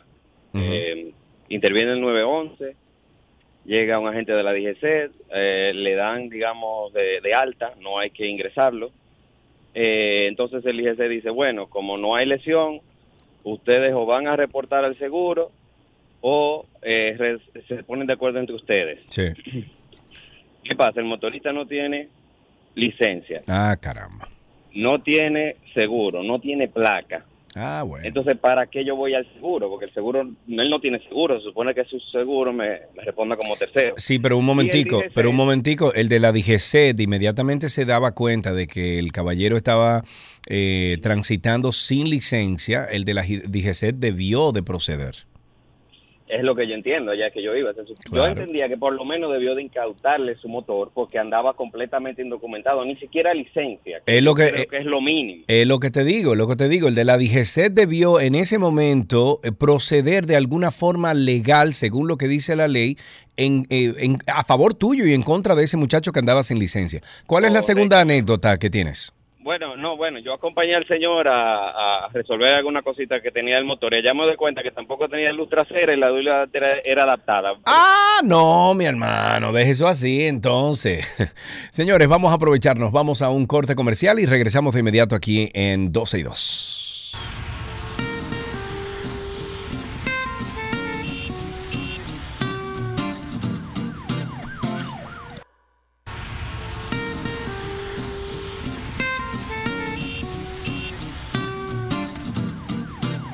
Seguimos en Tránsito y Circo. Ustedes sigan llamando al 809-562-1091. 809-562-1091. Les comparto un folclórico tuit del día de nuestro amigo Ico Abreu, que por cierto, Ico viene para acá para la emisora ahora porque nos vamos para Jarabacoa juntos, que estamos trabajando un proyectico allá. Y dice Ico, dice, iba en moto por la Bolívar. Me indignó ver un delivery circular por la ciclovía en vía contraria para colmo. Reflexionando sobre la falta de conciencia en el semáforo siguiente, se detienen dos agentes de la DGCET. Pensé comentarles, pero dieron el ejemplo yéndose en rojo. Imagínate tú. ¿Cómo, cómo podemos progresar? Tenemos una persona en línea. Buenas tardes, hola. Buenas tardes, Sergio, te habla Raúl. ¡Hey, mi amigo Raúl! Perdón que Alan no está contestando en el día de hoy. Hola, Raúl, cuéntanos. Está bien, saludos entonces a Alan y a Karina donde quiera que estén. Así será. Mi amigo, cuéntame de todo este lío de, mantequilla, cuéntame del chofer de ayer de la, de la guagua. Y yo quería aportar a lo del tránsito y el circo, quería preguntar exactamente eh, eh, si escuchaste la noticia que dio Hugo sobre eliminar el canódromo, o sea, el, el, cementerio de vehículos ese que se ha formado ahí. Sí y eso realmente se va a poner en, efecto, aunque hablando de canódromo, aquí tenemos un canódromo en la calle con estos perros manejando, pero... Bueno, manito. Y otra cosa que quería saber exactamente, dejaba esa pregunta en el aire, ¿para qué sirve la OEA? Raúl, tú y tus preguntas siempre. Em, dice Josefina Oreña en YouTube, mientras no se castiguen a los verdaderos eh, culpables, seremos víctimas de sus maquinaciones. Juan Pablo Duarte dijo eso. Eh, eso es Josefina Ureña que está a través de, YouTube y lo puso como una frase de, él. Eh, tenemos, déjame ver, otra persona en línea. Vamos a ver a quién tenemos. Buenas tardes, saludos. No, cayó esa llamada. Ahí tenemos otra persona. Buenas tardes, saludos. Buenas tardes, dando caco yo aquí. Oh, dando caco, ¿cuánto tiempo, amigo? ¿Cómo te va? El chofer de la guagua de Punta Cana era menor de edad, porque no, no hemos escuchado el nombre todavía.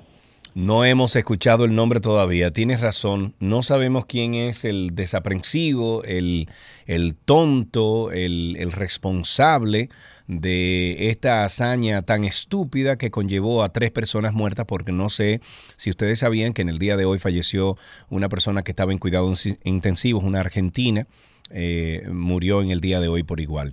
809-562-1091, 809-200-1091, el teléfono aquí en 262, 809-562-1091 y el 809-200-1091. La diputada Adelis Olivares sometió ante el Congreso Nacional un proyecto de resolución que busca proteger la salud mental de los empleados públicos y promover bienestar en los espacios de trabajo. Esta legisladora por el PRM recomendó al Ministerio de Salud que realice una estrategia de intervención en el bienestar de las instituciones públicas para reducir el estrés laboral generado por la pandemia del COVID-19. Vamos a ver cómo, cómo se llevaría a cabo esta hazaña y ver quién tenemos en la línea. Este teléfono no me está ayudando. Buenas tardes, saludos. Ahí se cayó. La próxima persona ahí. Buenas tardes, saludos. Buenas. Adelante, ¿quién me habla? Miguel, Miguel de nuevo, que faltó la segunda anécdota. Miguel, segunda anécdota, dale. Mira, eh, autopista Duarte, eh, multa por límite de velocidad. Hace como tres años me pusieron una diciendo que yo iba a 118. Ujú, La acepté porque yo iba en mi cruz control a 110, pero nada, la acepté. Hace unos meses me pararon diciendo que yo iba, no sé por qué cambiaron de unidades, a 68 millas, Sí, cuando yo iba a 62. sí, sí. Logré que no me pusieran la multa, pero me da la impresión de que están leyendo por encima. Sí, eso es Los correcto. El otro día, el otro día me pararon en, en la autovía, en la autovía del Este, Miguel, me pararon el otro día y el señor me dijo, mira, usted venía a 70 millas. Digo yo, bueno, pues ahí está el primer error, que usted me está midiendo a mí en una unidad que no corresponde a República Dominicana y por ende esa medición que usted está haciendo ahí no es la correcta y no está estipulada dentro de la ley. Cuando usted me lea ese, ese medidor de velocidad, me lea en kilómetros, entonces usted y yo podemos hablar. Y me le fui ahí mismo, ni siquiera lo esperé que dijera nada. 809-562-1091, 809-200-1091, el teléfono aquí en 262. Buenas tardes, saludos. Buenas tardes, ¿cómo te sientes, Sergio Carlos? Todo muy bien, gracias a Dios. ¿Con quién hablo, por favor? Melvin Reyes. Melvin, este gracias por tu llamada, Melvin. Cuéntame, ¿qué tienes para nosotros? Dos cosas rapidito. Al señor Hugo Veras, esta ley que están poniendo primero de los motores, que también le preste atención a los AME que a veces andan sin, sin casco. Y sin- No, no, lo que pasa es que eso solamente afecta a nosotros, los pendengos, los que, los que pagamos impuestos, los que andamos en la calle que en un carro privado. A eso es que nos afecta la ley, a los otros no. Olvídate. Y, lo- y los que pagamos por, por, eh, por ejemplo, seguro y andamos en una moto bonita, eh, a esos es que nos afecta, no son a los otros. Exactamente. Lo segundo, y para terminar, ahí en la Yolanda Guzmán con París, ahí se para un grupo de AME siempre, todas las noches, Sí. eh, como eso de.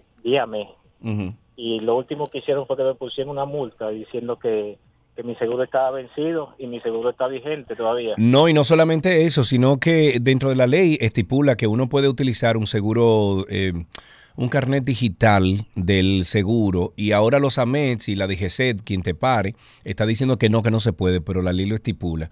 Eh, hay que ver, hay que buscar la forma de hacerles entender a estos oficiales que se tienen que estudiar la ley antes de salir a la calle, porque a veces uno que no tiene nada que ver con tránsito ni ser oficial de tránsito, sabe más que ellos. Ahí tenemos a otra persona. Buenas tardes, saludos. Sí, buenas tardes. Adelante, mi querido. Ayer eh, ocurrió algo muy gracioso. Sí. Eh, por ahí, por los lados de Villa Consuelo, hay una callecita que todo el mundo se la roba y ya fi- fiscalizan a todo el mundo. Ayer tienen como cinco vehículos privados parados. Se va un, un, un, padre- un pobre padre de familia en vía contraria, se mete por ahí ningún, de 10 a mes ninguno miro, todos los otros No, claro, porque es que el carro privado es que le va a dar el, el dinerito, no, no es el padre de familia. No, así no. Buenas tardes, saludos. Buenas tardes, Marco Ramos por aquí. Hermano, cuéntanos. Sí, nosotros somos dueños de talleres de electricidad. Sí. y tomando en cuenta de que el, el Intran, cuando inició, decía que iban a dar eh, la licencia, perdón, mejor dicho, la, la- Vamos, vamos a bajar, por favor, el volumen de tu radio y para escucharte mejor aquí que está haciendo feedback. Adelante. Sí, gracias. Sí, eh, decía que para la, la, la revista, eh, los países desarrollados son los talleres los que dan, los que aprueban que el vehículo está óptimo, en óptimas con- condiciones de funcionamiento. Sí.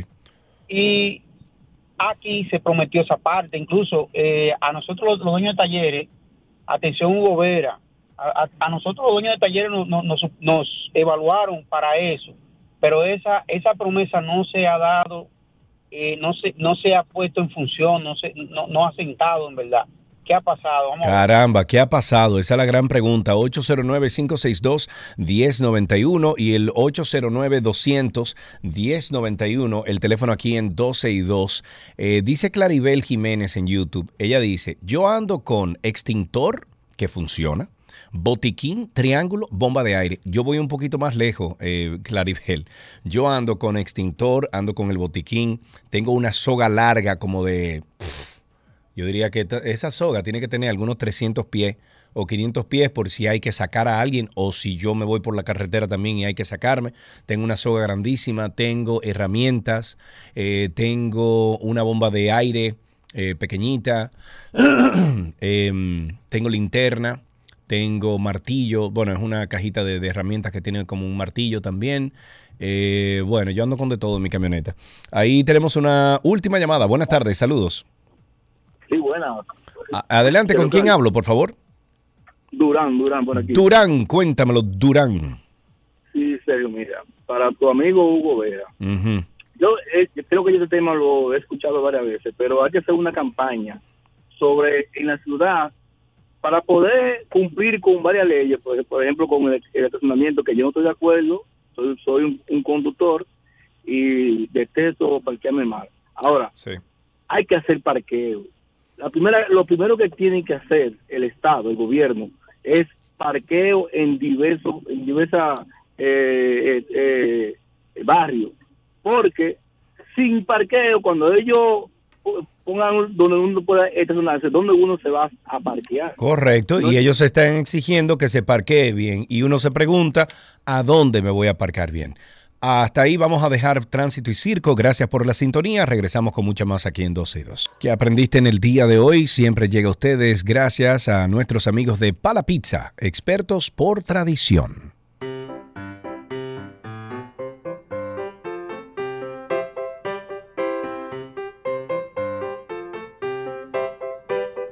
Ahí suena la cancioncita siempre que le dice a nuestros niños que estamos esperando sus llamadas y creo que tengo la llamada por aquí, aquí está. Vamos a ver a quién tenemos en la línea. Buenas tardes, es por aquí. Buenas tardes, hola. Hola, Hola, ¿con quién hablamos? ¿Cuál es tu nombre? Samantha. Samantha, qué lindo nombre, caramba, qué lindo nombre, felicidades. Samantha, ¿qué edad tú tienes? ¿Cuántos años? Siete. Siete años. ¿Fuiste esta mañana al colegio? Sí. Ok, ¿y qué hiciste en el colegio? ¿Qué hiciste, Samantha? ¿Qué hiciste? Hice naturales, hice ciencias sociales, hice matemáticas, multiplicaciones y también formación humana. Wow, Samantha, yo creo que es demasiado para un solo día, ¿tú no crees? Bueno, pues mañana cuando tú llegues al colegio, tú le dices, eh, profesora, venga acá. Y usted le dice, profesora, ¿me puedo sentar con usted? Y usted se sienta ahí. Le dice, mire, Sergio Carlo y Karina Larrauri de 12 y 2. Yo los llamé ayer al aire, hablé con ellos en la radio, les dije todo lo que hice ayer, eh, eh, perdón, el viernes, esto será el lunes, eh, el viernes, y me dijeron que era demasiado para un solo día. No hay posibilidad de que rebajemos la cantidad de materias que demos en un día. Tú le vas a preguntar eso, Samantha, ¿de acuerdo? Ok. Ok, cuando ella te responda, o, o él, o quien sea tu profesor, te responda, entonces tú vuelves a llamar aquí a 12 y 2 y me dice entonces qué, qué te respondió, ¿de acuerdo? Ok. Ok, una preguntita. ¿Tú tienes algún chiste, algún cuento, alguna poesía, algo que tú quieras compartir conmigo aquí? No. No. Eh, ¿Tú sabes cuántos son 2 más 2? Sí, Ok. ¿Tú sabes si el- la lluvia sube para arriba o baja para abajo? bajará para abajo. Mm, ¿No sería que baja para arriba? No, ¿Y por qué no puede bajar para arriba la lluvia? porque las nubes están arriba. Eh, las nubes están arriba, por ende la lluvia baja para abajo entonces. Está bien, Samantha. Pues un beso grande. Gracias por llamar aquí a 12 y 2.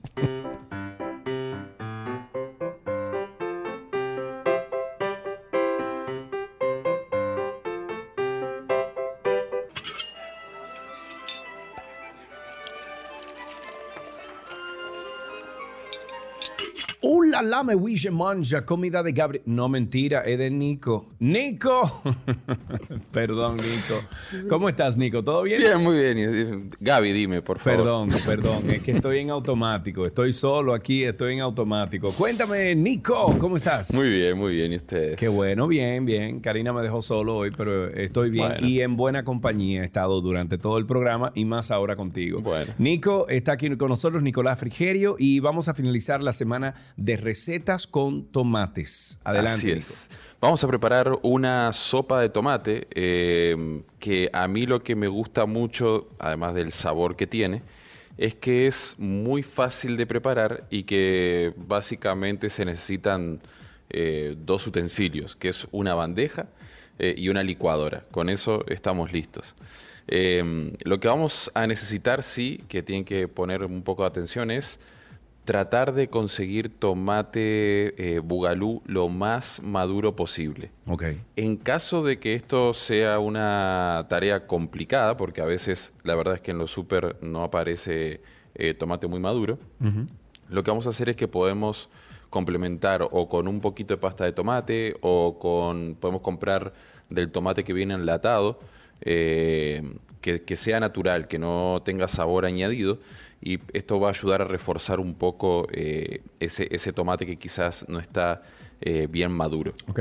Entonces, ingredientes. Tomate, como les decía, bien maduro o combinación de tomate más o menos con tomate enlatado. Cebolla, ajo, laurel, tomillo y eh, vamos a utilizar un toquecito de comino. ¿Qué es comino? Perdóname la ignorancia. ¿Qué es el comino? Bueno, el comino es eh, una es una especie, viene en polvo, eh, que tiene un, tiene un- la verdad que tiene un aroma y un sabor muy particular.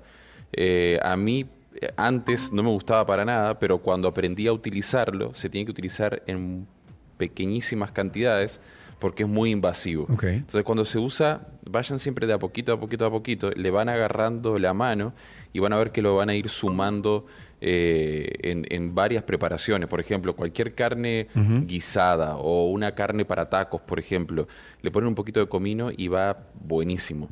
Eh, es cuestión de, de animarse. Y con la sopa de tomate, el comino va, no sé, eh, es como que nacieron para estar juntos. Va espectacular. Ok, ok, entendido. Entonces, como líquido para la sopa, el tomate tiene mucho líquido ya de por sí, lo que vamos a, a utilizar es eh, algún caldo que tengamos de vegetales, no utilicemos caldo de pollo porque es demasiado fuerte, si no tenemos caldo, no se preocupen, vamos a utilizar agua. Ok. Entonces, procedimiento. El ajo lo vamos a pelar y lo vamos a cortar en lascas eh, finas.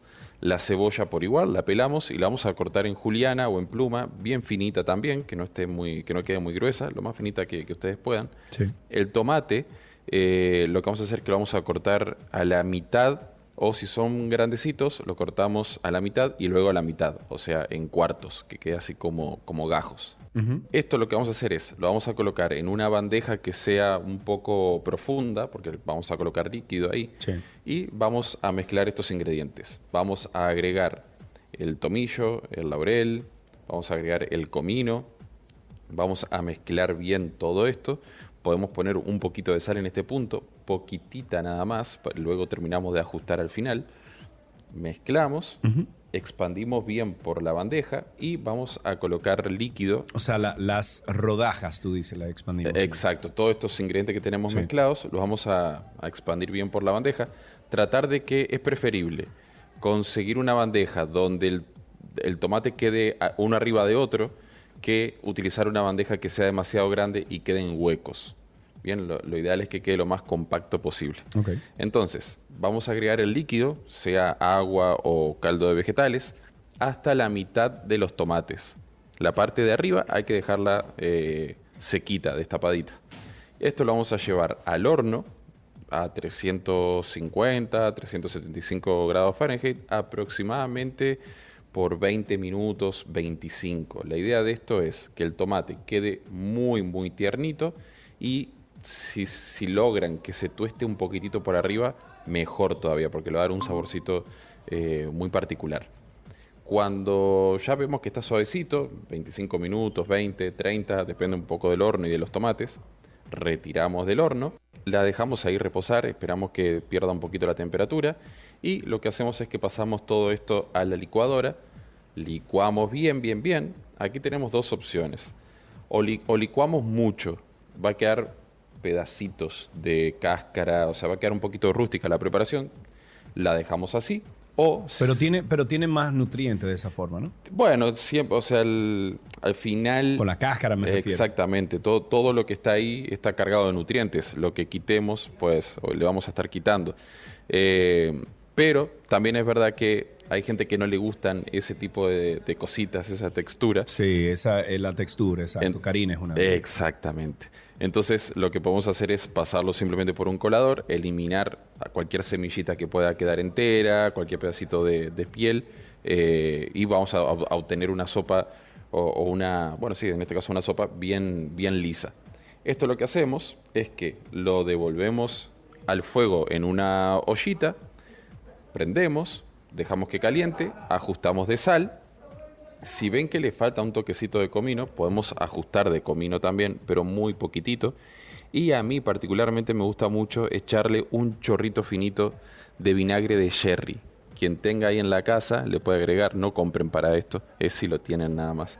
Ya cuando tenemos el sabor bien eh, ahí, que, ya está como nos gusta, retiramos, servimos y es muy clásico servir la sopa de tomate con un buen sándwich de queso cheddar al lado para ir mojando. Y como hoy yo soy Gaby, voilà.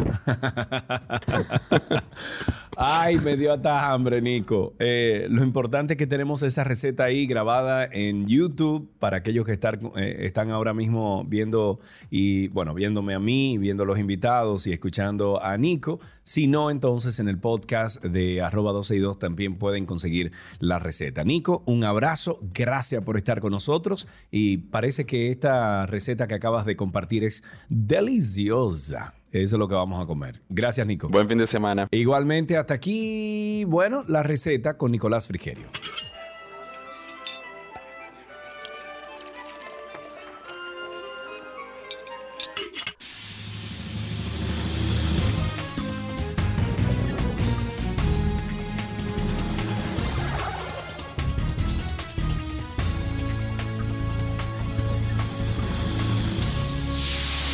Estamos en cine en 12 y 2, hoy viernes, octubre 7 del año 2022 y cuando hablamos de cine, siempre llamamos a nuestra amiga Annina Rodríguez para que nos hable del séptimo arte. Annina, ¿cómo estás?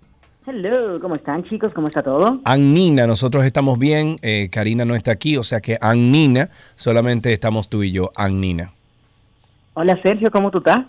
Mi nombre no tiene doble N, o sea que no puedo decir Sergio. Sergio. Yo, te puedo decir como yo quiera, Sergio. Bueno, yo te puedo decir cómo tú te llamas, Annina. Anina, y tú te llamas Sergio. Ya, Claro, gracias. Agnina, Agnina viene de parte de Reset Radio. Está al aire todos los días de 6 de la tarde a 7 de la noche por la emisora X102 FM.1. X102.1 FM. Así sí. Anina, ¿qué nos traes para el día de hoy? Cuéntanos. Bueno, te tengo muchísimos temas, la verdad, pero quiero empezar por uno muy interesante.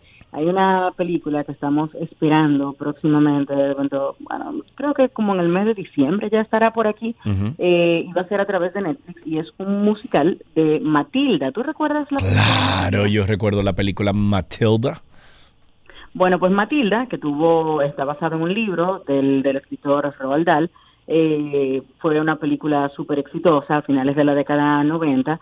eh, y es el tipo de película que de repente la convierten en un musical. No está redactada como un musical, la convierten en un musical, tiene una serie eh, de años de manera muy exitosa corriendo en West End, allá en el, en el Reino Unido, en Londres, y entonces ahora hicieron una versión para, eh, para el cine y para la televisión. Entonces estará siendo distribuida por Sony Pictures en el Reino Unido, se va a ver en la pantalla gigante y para el resto del mundo la tendremos a través de Netflix. Y a mí me encanta porque es un fenómeno muy interesante cuando suceden estas cosas y lo hemos visto en un par de ocasiones ya. Hablamos, por ejemplo, de Hairspray que salió de una película eh, que es muy oscura y muy diferente al musical que conocimos con John Travolta. Entonces luego se convirtió en un musical de Broadway y luego entonces llegó a musical a la pantalla. Y es, eh, es sumamente interesante, pero en esta ocasión no se sorprendan cuando vean que todo el mundo canta y baila. Eh, y el punto de la, de la película, de la historia, siempre es resaltar cómo los niños deben batallar contra estos adultos que son tan malos como el caso de la señorita Tronchatoro o eh, Trunchbull, que es el nombre de la, de la mala de la película, y está siendo interpretada en esta ocasión por Emma Watson, eh, por, perdón, por Emma Thompson, Emma Thompson, que es una actriz de una carrera exitosísima, en, tanto en Hollywood como en el Reino Unido, y dicen que, que lo mejor del musical hasta ahora es la actuación de ella y que es un musical que verdaderamente vale la pena ver. Así que presten atención porque eso viene por ahí. Y, me llegó la inspiración de hablar de esto precisamente porque me voy un poquito con los temas de adolescentes, niños, para estos días, porque tú sabes que Halloween es esa época en la que verdaderamente llegan todas estas programaciones que son para medio asustar a los niños, las películas de horror fuertes llegan también por ahí viene supuestamente la última entrega de Halloween y eh, la gente de Netflix tiene una nueva serie que se llama The Midnight Club, ¿ok? The Midnight Club es una producción de Mike Flanagan, que es el, el creador de series como The Haunting of Hill House, también eh, la película Midnight Mass, y ha tenido una, una un gran grupo de, material que ha puesto en Netflix que ha sido bastante exitoso en esa parte del cine de horror. En esta ocasión, The Midnight Club eh, termina siendo, eh, bueno, según nos cuenta la crítica, es una buena historia que nos están contando de un grupo de chicos que terminan siendo amigos en una institución mental. Entonces ellos se reúnen todas las noches, a la medianoche, para contar historias de terror y hacen un pacto. Ay, no, como que no me gusta eso. El primero que muera va a intentar hacer contacto con los que están vivos. Entonces, o, sea que espérate, o sea que dentro de la serie el que gana es el que muere. Bueno, parte, pudiera verse de esa manera, pero, no, no, están haciendo una competencia para morirse, sino que hacen un pacto de que el primero que muera tiene que entonces hacer contacto con sus demás amigos desde el más allá, porque el asunto es que se reúnen para contar esas historias de terror dentro de toda la miseria por la que están pasando en una institución mental. Entonces, por ahí va el asunto y la serie está muy, muy bien contada, está en la plataforma de Netflix, eh, allá la pueden, la pueden ir a buscar cuando se estrena dentro de un par de días, eh, pero la verdad es que está teniendo eh, un, sitio bien positivo por parte de la crítica y por parte del público, o sea que las personas que han tenido la oportunidad de verla ya la están recomendando precisamente para estos días, al igual que Hocus Pocus 2. Hocus Pocus, ¿tuviste la primera parte? Claro, por Dios. ¿Quién no vio Hocus Pocus? ¿Me el favor? Bueno, pues la segunda parte ya está disponible en Disney Plus. De hecho, desde hace ya una semana más o menos tenemos de regreso a eh, estas hermanas, eh, representadas una vez más por Beth Midler, por Kathy Najimy y por Sarah Jessica Parker. Eh, la crítica, de hecho, le dio el aval a la película como una historia nostálgica que le da continuidad a lo que estaban atravesando en esa primera parte. Sin embargo, al público no le ha gustado tanto. Pero recuerden que a pesar de que usted pudo haber visto esta película hace 20 años cuando salió, eh, usted no es el público ya. El público es un público más joven que probablemente vaya a disfrutar esto más de lo que usted quizás la disfrute, pero tal vez tanto como usted disfrutó la primera. Es tan sencillo como eso, ¿eh? Nosotros no somos el público ya. No, ya no, ya no. Nosotros tenemos que quedarnos en, en, a ver, en lo que vivimos, ¿no? En, todo lo que vivimos, pero ya estos jóvenes o esto, este público nuevo tiene que experimentar esas mismas experiencias que tuvimos nosotros hace muchos, muchos años atrás. Claro, pero tú sabes que muchas veces llegan, llegan propuestas, llegan remakes, llegan reimaginings y la gente se pone loca y dice, no, eso no sirve, el original fue mejor, no sé qué cosa. Recordemos que ya no somos el público, pero nos encanta dar opiniones, nos encanta hablar y quizás darle un mal nombre a cosas que no están necesariamente diseñadas para nosotros, ¿ok? claro. Así que vamos a tener eso en cuenta porque eso es importante. Y vámonos a la parte del cine. Los cines locales tienen mucho material para este fin de semana. Vamos a empezar por una película llamada Amsterdam, una película dirigida por eh, David O. Russell, que tú sabes que tiene es un peso pesado de Hollywood, de hecho. Suele trabajar con un elenco eh, con el que él está acostumbrado, pero en esta ocasión yo creo que trabaja con un elenco demasiado grande. Estamos hablando de que es una comedia eh, de misterio, un thriller que se desarrolla en los años 30, donde, bueno, pues básicamente eh, tres amigos se encuentran en el centro eh, de un secreto fuerte, importante, de un evento histórico de la historia norteamericana. Pero oye esto, oye lo que pasa. Aquí está Christian Bale, Zoe Saldaña, Margot Robbie, Anja Taylor-Joy, Chris Rock, eh, John David Washington, que es el hijo de Denzel, Mike Myers, Michael Shannon, Timothy Oliphant. Tú lo estás conociendo todos, ¿verdad? Sí, sí, claro. Taylor Swift, Remy Malek, Robert De Niro. Mm, y eso es en una, eso es en una sola película.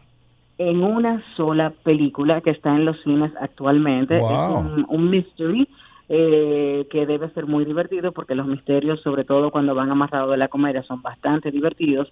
Eh, y aunque la crítica no le está dando muy buenas reseñas, el público sí, al público le está gustando mucho lo que está sucediendo en esta película y el elenco, obviamente, que llama muchísimo la atención porque la verdad es que es eh, un ensamble suena bien. enorme. Suena bien. Y está sumamente interesante ver todas estas actuaciones y cómo, cómo se entrelazan, pero, pero sí está disponible en los cines locales eh, para que puedan ir a verla. Otra que se estrena en el día de hoy es la película, bueno, el documental eh, dominicano dirigido por José María Cabral, La República de la Pelota. Estamos hablando de que esto es un documental que fue escrito por Miguel Yarul y donde relata precisamente eh, cómo la República Dominicana ha terminado convirtiéndose en, en, el mayor exportador, la mayor industria que exporta peloteros hacia las grandes ligas. Eh, y bueno, tiene entrevistas, intervenciones de algunos peloteros, también de, de, algunas personas relacionadas a este negocio, scouts y demás. Así que si usted es amante de la pelota y le gusta el género documental, pase por el cine, que va a ser interesante ver esta propuesta, esta nueva propuesta de José María Cabral, que está disponible eh, este fin de semana desde ya para que usted pueda pasar por allí a verlo. Y hay otra película interesante también que se llama La Encomienda. ¿ok? La Encomienda es una película que, que, bueno, básicamente relata la historia de un marinero italiano que sobrevive a un naufragio, ¿ok? Esta película es italiana, sepan que la van a ver probablemente en italiano y que va a estar subtitulada, pero es una propuesta eh, interesante porque está en la, en la gran mayoría de los cines y no necesariamente en cines exclusivos que sean de, de ese tipo de cine extranjero, oscuro, pequeño, que hay que ver, sino que si le gustan las historias de de acción y de drama, eh, la encomienda también es una opción para este fin de semana. Ok, ok. Bueno, ahí tienen entonces muchas opciones para el fin de semana, para lo que se avecina. Vayan apuntando. Si no pudo escuchar todo lo que dijo Anina, entonces lo que usted tiene que hacer es eh, escuchar el programa en podcast o escucharlo en YouTube. Y ahí puede buscar eh, toda la lista de lo que dijo Anino ahora mismo. Dice aquí, Mira esto de la película de pelota, déjame ver. Em, ok.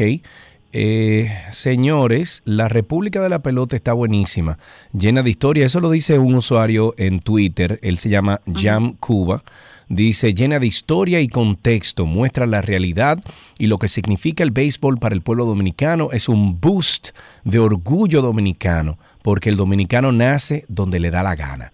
Felicidades eh, José María Cabral, Nelson González, eh, también felicitan a Miguel Yarul ahí por, por el guion. Eh, bueno, lo que tenemos que hacer entonces es irla a ver. Ir a verla. Claro. Definitivamente, mejor validación no puede existir y si necesitaban un review honesto del documental, ahí está. espero que este fin de semana pasen por el cine. Que por cierto, mañana es el día del cine y me enteré por ahí que hay unos especiales interesantes, así que busque la cartelera y de repente mañana es el día para pasar por allá. Perfecto, pues Anaina, An, no, Annina. Annina, gracias. No, no, mi nombre no lleva N al final. Annina, muchísimas gracias. Si ustedes quieren, Un abrazo. si ustedes quieren llamar a Anina esta tarde y decirle Annina al aire, ustedes pueden sintonizar de 6 de la tarde a 7 de la noche a través de la X102.1 FM.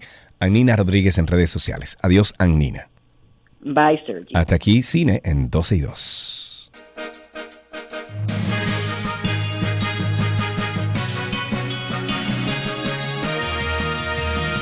Antes de finalizar el programa, vamos con algunas noticias actualizadas. El canciller dominicano Roberto Álvarez aseguró ante la Asamblea número 52 General de la Organización de los Estados Americanos que la comunidad internacional espera un mensaje claro, coherente, sensato y oportuno de las autoridades haitianas sobre la vía más apropiada de apoyo a su Policía Nacional para restablecer la paz y la seguridad en ese país.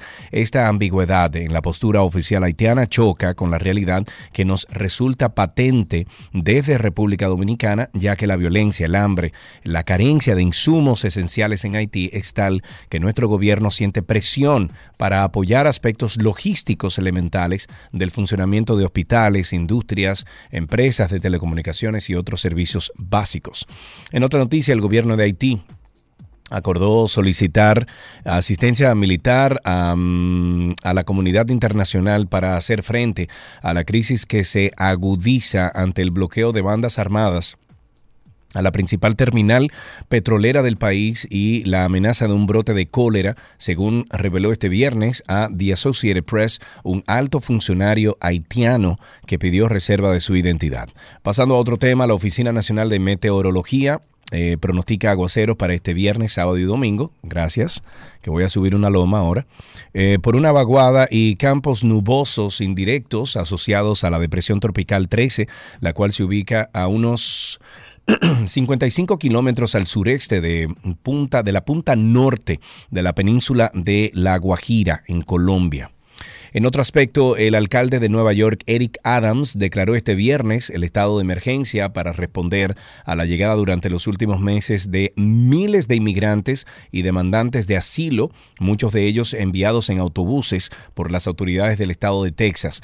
Adams explicó que la ciudad espera gastar este año al menos mil millones de dólares para ayudar a estas personas y que su sistema de albergues está prácticamente lleno, por lo que pidió ayuda urgente a los gobiernos federal y estatal de los Estados Unidos. Hasta aquí estas noticias actualizadas.